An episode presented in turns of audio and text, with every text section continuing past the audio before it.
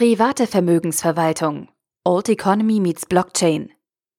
Ein Artikel vom BTC Echo verfasst von Christian von Fellenberg. Bitcoin, Blockchain und Co. werden für risikobereite Anleger zunehmend beliebter. Doch wie sieht es bei konservativeren Anlegern aus? Ein Rundumblick in die private Vermögensverwaltung zeigt, Interesse ist vorhanden. Die private Vermögensverwaltung ist eine der konservativsten Sparten innerhalb der Finanzwelt. Nicht nur die Anlagestrategien und die Finanzprodukte können als konservativ bezeichnet werden. Auch das Klientel ist konservativ. Familienpatriarchen, industrielle Familien, die sich graduell aus ihren Kerngeschäften zurückziehen und mittelständische Unternehmer bilden einen Großteil der Kunden in dieser Branche.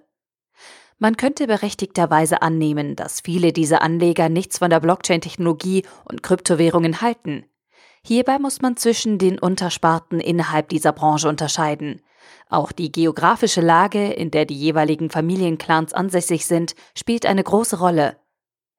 Das Beispiel der Schweizer Privatbank Falcon ist ein Beleg dafür, dass private Vermögensverwaltung mit Blockchain und Kryptowährungen vereinbar ist.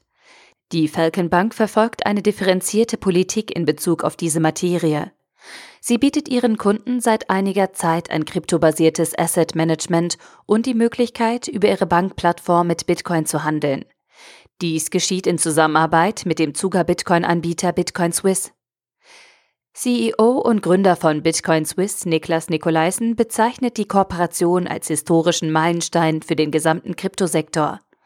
Die Banken Fontobel und die Tessiner Cornet Bank haben Finanzprodukte auf den Bitcoin lanciert und reihen sich somit in die Liste von privaten Vermögensverwaltern, die den Kryptowährungen progressiv gegenüberstehen.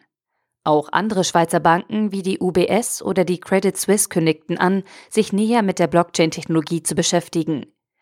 Unsere Recherchen haben ergeben, dass man zwar Kunden keine Investitionsempfehlung für Kryptowährungen geben würde, dass aber vermehrt Investitionsinteresse von Familien aus Asien, Südamerika und vereinzelt aus Europa besteht.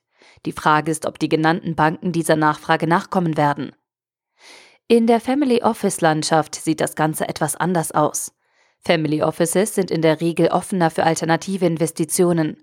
Der Vorteil von Kryptowährungen gegenüber Venture Capital Investitionen ist die hochliquide Natur von Kryptowährungen. Die Handelbarkeit ist der große Vorteil, denn das Kapital ist nicht auf lange Zeiträume gebunden. In Südamerika gibt es eine Vielzahl von Family Offices, die in Kryptowährungsfonds investiert haben.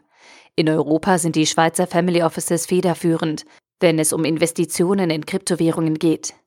Deutsche Family Offices sind weitaus vorsichtiger. Adalbert Freiherr von Uckermann, Geschäftsführer eines der größten Family Offices in Deutschland, HQ Trust, sprich Harald Quan Trust, äußerte gegenüber BTC Echo, dass man keinerlei Interesse hegen würde, in Kryptowährungen zu investieren. Die unterliegende Blockchain-Technologie erachte man jedoch als sehr innovativ und interessant, auch um Investitionen in entsprechende Unternehmen zu tätigen.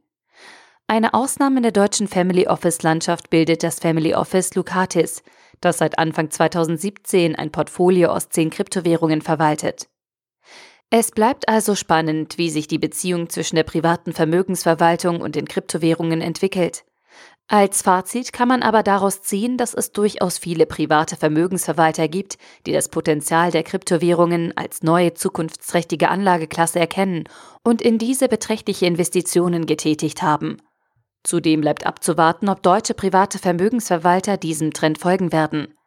Die kürzlich erteilte Fondszulassung für den Postera Fund Crypto 1, welcher der erste weltweit regulierte Investmentfonds für auf der Blockchain basierende Assets ist, könnte als wichtiges Zeichen seitens der Vermögensverwalter wahrgenommen werden, dass sich Kryptowährungen langsam zu einer anerkannten Anlageklasse entwickeln. Der Artikel wurde gesprochen von Priya, Vorleserin bei Narando.